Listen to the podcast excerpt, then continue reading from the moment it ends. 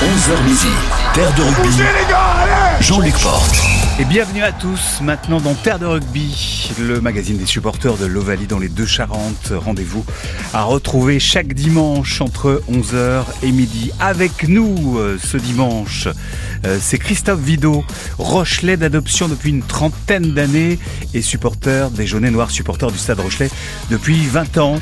Il a, Christophe, euh, d'ailleurs joué au rugby lui-même comme mélier ou centre, numéro 12, 13 ou 14 du côté de Lormont et de Poitiers dans les années 80 et 90. Et il va évoquer avec nous dans ce rendez-vous Terre de rugby aujourd'hui l'évolution du club de La Rochelle, tant sur le plan sportif que structurellement. On évoquera aussi un souvenir d'un match à La Rochelle à côté d'un vieux monsieur silencieux vous verrez pourquoi dans un instant. Mais également un tournoi de jeunes à Nantes pour accompagner en bus les, les enfants du Stade Rochelet, dont son fiston. La finale d'accession à Brive face à l'équipe de Lyon et euh, le mémorable raffut euh, d'un Rochelet Florian Ninard pour le, Stade Rochelet, ou encore un souvenir de déplacement du côté de Mont-de-Marsan avec euh, le match et tout le folklore qui va avec. C'est donc parti pour Terre de rugby avec Christophe, supporter des Jaunes et Noirs, sur France Bleu La Rochelle jusqu'à midi. Effectivement, on est avec Christophe dans Terre de rugby pour évoquer euh, plein de, bonnes choses, de bons souvenirs autour du, ballon ovale, du ballon ovale en, jaune et noir, évidemment, Christophe. Et vous avez notamment été euh, marqué, vous, euh, puisque vous êtes arrivé, on l'a dit, hein, depuis une trentaine d'années à La Rochelle, par l'évolution du club tant sur le pré au niveau du sportif que dans ses structures euh, oui, en effet, bon, l'évolution sportive, tout le monde la connaît aujourd'hui. Euh, mais moi qui suis là depuis euh, une trentaine d'années, j'ai des souvenirs du, du, club avant, où la tribune Portneuf s'appelait pas la tribune Portneuf, on l'appelait la tribune des Dockers. Il n'y avait pas de tribune à Pivia, il n'y avait pas la tribune Jackson. la tribune présidentielle d'aujourd'hui était bien plus réduite. Et euh, l'environnement du stade était complètement euh, différent. Le tableau de marque n'était pas un tableau électronique, c'était une petite euh, cabane en bois avec une personne à l'intérieur que peu, de, que peu de gens ont eu l'occasion de, de, de, croiser, ou en tout cas sans savoir que c'était elle. Elle était au niveau du terrain alors? Elle était euh, sur le, sur le coin, euh, sur le coin euh, du terrain côté des bureaux d'aujourd'hui. Là, c'était ouais, une, une, espèce de guitoune un peu haute en bois. Et le, la table de marque, c'était des, des cartons ou des bouts de bois avec des numéros dessus que la personne, au fil du match, mmh.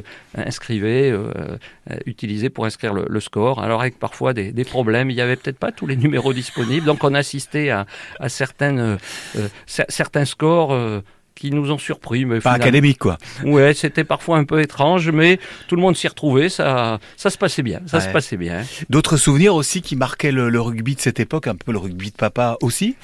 Ah ben oui, il y avait les, les, les, enfants qui, à la fin du match, rentraient sur le terrain, allaient embrasser les joueurs. Il y avait une forme de liesse collective juste au, au, coup de sifflet final. Ce sont des choses qu'on aurait du mal à, envisager aujourd'hui. Mmh. Puis surtout, après ça, euh, sous des tivolis... Euh, euh, qui se trouvaient à une extrémité du terrain, pendant que les, les parents allaient partager une ou deux bières, euh, eh bien les, nos gamins, eux, partageaient euh, le terrain, ballon de rugby, se faisaient un match après le match, et on les laissait là, mais vraiment en toute quiétude. C'était, euh, c'était des moments mmh très très sympa pour eux. Ils construisaient déjà euh, le, le, le, le, stade Rochelet d'après en, en, passant des bons moments et en se passant la balle en même temps. Et puis un petit peu à l'image, m'avez-vous dit, de, de, de, ceux qui ont connu les, les vendeuses de Miko au cinéma euh, avant ou après la séance.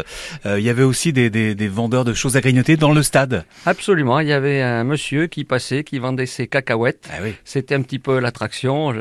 Tout le monde était plein de sympathie pour cette personne-là. Et puis les gens achetaient les cacahuètes euh, pendant que ce monsieur passait au milieu des tribunes pour hmm. proposer ça. C'était ouais, c'était des choses qu'on voit plus tellement aujourd'hui. C'était pas pour jeter sur les joueurs. Pas du tout. Non, non, non, non. C'était pour. Je crois même que certains n'aimaient pas les cacahuètes, mais pour le plaisir, ils lui en achetaient quand même. Pour... c'était ouais, c'était des choses quoi, qui, qui, qui se passent plus comme ça aujourd'hui. Voilà. France Bleu La Rochelle. Bougez les gars, Terre de rugby. Alors Christophe, vous avez euh, choisi d'évoquer maintenant un souvenir un peu particulier d'un match que vous avez passé donc à Marcel de Flandre, à côté d'un vieux monsieur un peu taciturne, un taiseux. Voilà. Comme on dit chez les voileux. voilà, c'était un. J'étais assis à côté d'un petit monsieur qui ne parlait pas, qui regardait le match euh, sans un mot. Euh, les supporters autour de nous euh, criaient pour certains, et lui, il était là, il regardait. Impassible. Voilà, impassible. Il regardait ce match-là, concentré, mais pas un mot ne sortait de sa bouche. Euh, sur, du, du, pendant ce match-là, pourtant, il y avait, il y avait pas mal de, de, d'animation. Euh, j'ai souvenir d'un, mall euh, euh, emmené par Jonathan Garcia, euh, notre pilier de l'époque, qui était un, un, beau gabarit. Qui a joué à La Rochelle, donc entre 2006 et 2009. Hein oui, c'est à peu près ça, c'est ça. C'était, Pour son premier passage. C'était, c'est la, la, première fois qu'il a joué à La Rochelle, c'était dans cette période-là de mémoire, il est arrivé de, Bordeaux-Bègle avec euh, Alex Barès qui aujourd'hui euh, entraîne euh, les filles, me mhm. semble-t-il. Et donc Jonathan Garcia brillait sur le terrain. Voilà, Jonathan Garcia emmène emmène tout ce molle. donc première ovation et puis en fin de match, toute fin du match, il part balle en main tel un trois carrel il fait un cadrage débordement et il va marquer un essai. Euh, et alors pour un pilier, c'était magnifique de marquer un essai comme ça. Le stade exulte, tout le monde se lève dans les tribunes et hurle Garcia, Garcia, Garcia. Et ce monsieur à côté de moi, qui n'avait pas dit un mot du match, se met à pleurer, à pleurer, à pleurer. Ah. Et alors moi, je, je, je, me rapproche de lui en disant mais monsieur, qu'est-ce qui se passe? Vous avez un problème? Vous vous sentez mal? Et il me dit non, non, je vais vous avouer quelque chose. Je suis le papa de Jonathan Garcia. D'accord. Et le fait d'entendre ben, mon nom, enfin le sien scandé comme ça, ça m'émeut au plus haut point. Et, voilà pourquoi je pleure. Et du coup, ben, ça, ça crée un lien. On, a, on est resté en contact et, et il m'arrive de temps en temps de revoir euh, ce monsieur. Et du coup, Jonathan, par la même occasion, chaque fois qu'il vient à La Rochelle, il me fait un petit coucou. Ça me fait bien plaisir. Mmh, qui doit, oui, qui a dû terminer sa carrière du côté de Nevers. Hein. C'est ça. Le pilier, Jonathan. Garcia. En tout cas, un beau souvenir émouvant pour vous. Oui, oui, oui, c'était euh, c'était émouvant, surtout que ce monsieur n'avait pas du tout le gabarit de son fils. On est, il fa, quand on les, les voit l'un à côté de l'autre, on, ça saute pas aux yeux comme mm. ça. Et, effectivement, oui, pour moi, c'était un moment euh, d'émotion. Et je me suis dit, ben, imaginons qu'un jour ça m'arrive, euh, je pense que je serais un petit peu dans la même euh, situation. situation. que lui. les larmes pourraient me venir aussi, oui. Ici, on partage notre passion de l'Ovalie. Terre de rugby sur France Bleu La Rochelle. Alors dans la famille Vido, on l'a dit, hein, Christophe, vous avez joué euh, vous au, rugby euh, du côté de Lormont en Gironde, euh, du côté du Stade Poitvin Rugby aussi dans la Vienne dans les années 80-90. Le fiston aussi a eu l'occasion de, jouer et vous avez eu l'occasion une fois de l'accompagner? Eh oui, exactement. Pour un tournoi. Il, il jouait, il joue, ben, il était à l'école de rugby du Stade Rochelet et euh, je l'emmenais euh, les week-ends prendre le bus pour les déplacements. Euh, alors c'était une période où il devait avoir une petite dizaine d'années et, et bah, des bus partaient pour les différents tournois. J'ai ce souvenir d'un bus qui amène nos, petits dans la tranche 8-12 ans à peu près, qui les amène à Nantes pour le tournoi de Nantes. Et au dernier moment, un éducateur me propose de monter dans le bus avec eux, il reste une place, et puis de, de, de, de, de participer à cette journée-là. D'aller encadrer en même temps les enfants Oui, aussi bah oui, de façon un petit peu informelle, mais euh, du coup, ça me permettait d'être au, au, contact du, du, du groupe. Et euh, j'ai accepté, mais vraiment, vraiment volontiers, c'était une, une autre expérience. Et puis, euh, bon, le voyage se passe assez bien en bus, euh, mais en arrivant, euh, les choses se compliquent un petit peu. L'accueil, pas des plus chaleureux à Nantes. On sentait que La Rochelle étant la grosse équipe du tournoi, vous n'étiez pas les, On n'était pas forcément. Euh, enfin, en tout cas, on était l'équipe à battre. Ouais. Euh, la seule équipe qui avait pas de vestiaire, c'était la nôtre. Bon, voilà. Et, et les, les, éducateurs essayaient de de, de, de, de, réconforter les enfants, mais on sentait qu'il y avait pas mal de tensions. Euh, bon, le tournoi, euh, pour être très honnête, se passe euh, pas très très bien. Ouais. euh, euh, je crois qu'on n'a pas dû gagner un match avec les petits. Les, aucune des équipes, des trois équipes qui étaient dans le bus n'a pu n'a pu gagner un match. Ouais. Donc c'était beaucoup d'amertume, beaucoup de tristesse et, et on, au moment de reprendre le bus le samedi soir pour rentrer à La Rochelle, euh, tout le monde était éteint dans le bus et c'était euh, c'était lourd. L'ambiance était lourde et pesante. Et, là, on, et d'ailleurs, je, retire mon chapeau. J'ai pu voir une autre facette du boulot des éducateurs. euh, qui, ben, ont, dans un premier temps, réconforté les, enfants euh, et, leur ont appris à euh, gérer la défaite, qui, ben, souvent dans le sport, on pense à la victoire, mais la défaite fait partie de l'apprentissage aussi. Leur ont appris à gérer ça, et petit à petit, on, euh, un, des éducateurs, voyant l'ambiance très lourde dans, le bus, entonnait une chanson, une première chanson. Ah, deux, deux, trois gamins sont venus à côté de lui, ont chanté avec lui. euh, et puis après, ben, notre gamin est venu. Et au fil des kilomètres, tout le monde s'est mis à chanter dans le bus. Les petits sont venus à côté des grands. Il y a une ambiance euh, extraordinaire dans ce bus, au point que lorsque le bus est arrivé ben, sur le parking euh, devant de Flandre et que les parents euh, venaient récupérer leurs enfants, Hmm. eh bien, euh, les parents, en voyant les enfants descendre chanter comme ça, ont tous été persuadés qu'on avait gagné le tournoi. Ah oui. Et quand on leur annonçait non, non, on n'a pas gagné un match, personne ne nous croyait. Et mais c'était une, pour moi un bel apprentissage de, de, de, de voir ces éducateurs, euh, eh ben, qui ont, euh, au-delà de l'aspect purement technique et rubistique, portent bien leur nom d'éducateurs puisqu'ils ont su remonter le moral des petits et, et le week-end après, ben, c'était l'inverse. Tout le monde était en forme et le tournoi suivant a été, euh, s'est passé de la meilleure des façons. C'est aussi ce qui fait de l'école de rugby l'école de la vie? Ben absolument, c'est l'apprentissage. hein. On apprend à gagner, on apprend à perdre et à gérer tout ça. Et depuis tout petit, et c'est très très bien. C'est des choses qu'on a euh, par ailleurs peu l'occasion d'apprendre. Et euh, le rugby apprend ça. Et je trouve que c'était une très très belle chose. France Bleu La Rochelle. Terre de rugby jusqu'à midi. Alors vous avez choisi euh, de nous emmener maintenant, euh, Christophe, du côté de Brive-la-Gaillarde, euh, sous un cagnard pas possible. On resitue le contexte de ce déplacement pour aller encourager le stade Rochelet? Eh bien oui, c'était la finale, euh, une finale d'accession euh, au top 14. Nous étions encore en Pro D2. C'est le match euh, ben, que nous avons au final gagné contre Lyon et qui nous a permis pour la première fois de monter en top 14. Il me semble que c'était en 2010. Alors des, des, des, des, des dizaines de bus partant de La Rochelle pour le stade Amédée Domenech, une arrivée à Brive extraordinaire, le panneau d'accueil de la ville ou sur lequel est Mais marqué baptisé, c'est ça hein oui, oui, Ouais. il il le, le- le panneau d'accueil indique euh, en temps normal Brive-la-Gaillarde est heureuse de vous accueillir euh, en Corrèze, etc., etc.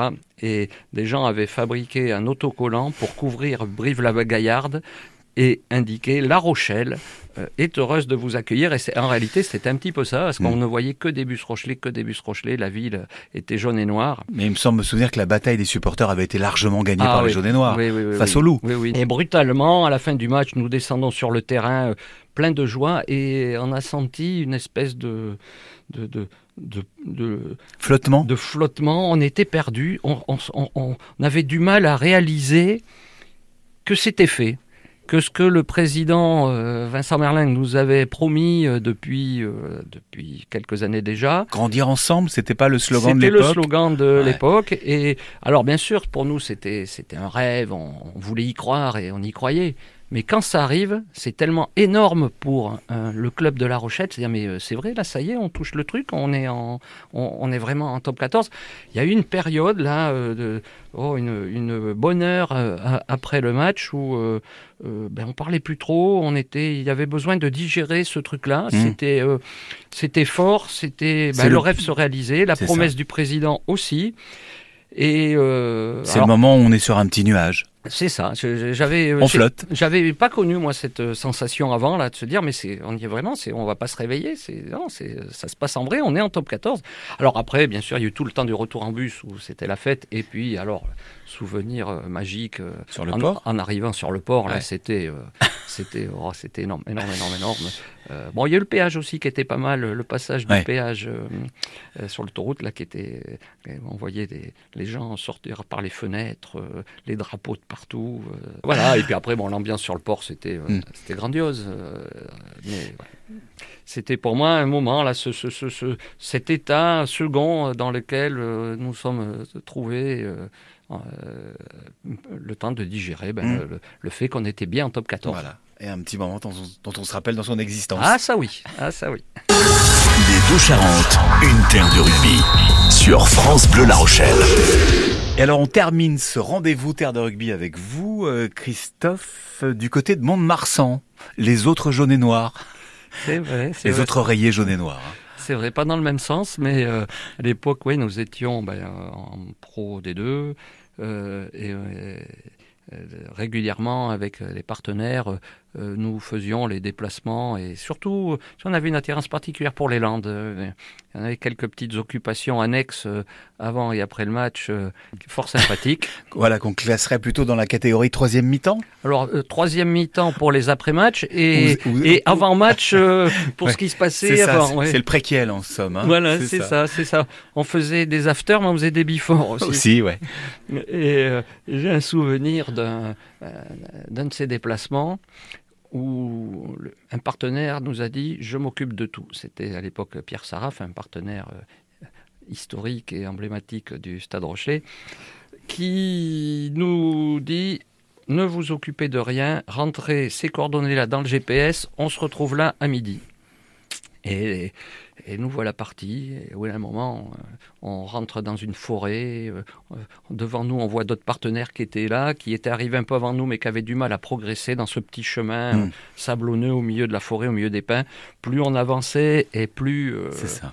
Plus, plus c'était difficile. C'est comme dans le Paris-Dakar. On ne Mm. sait pas où on va, mais on suit la voiture qui est devant. Voilà, c'était ça. Mais là, on la suivait lentement. Il y avait un des partenaires qui avait une voiture euh, extrêmement basse euh, qui n'arrivait plus à passer. Il, il a laissé la voiture sur le côté et on l'amenait avec nous jusqu'au Ouais, bout du ouais. chemin. Et là, au milieu du chemin, on découvre une clairière et une, euh, une arène au milieu de la forêt, dans le petit village de Campette et la Molaire. Si vous avez l'occasion d'y aller, je vous invite à aller voir ça. Ah, c'est tout un programme. Campéter la molaire. Voilà, c'est ça. C'est tout près de Mont-de-Marsan. Donc c'est une arène tauromachique dans la forêt des Landes. hein? Absolument, une, ar- une arène euh, de tauromachie au milieu de la forêt.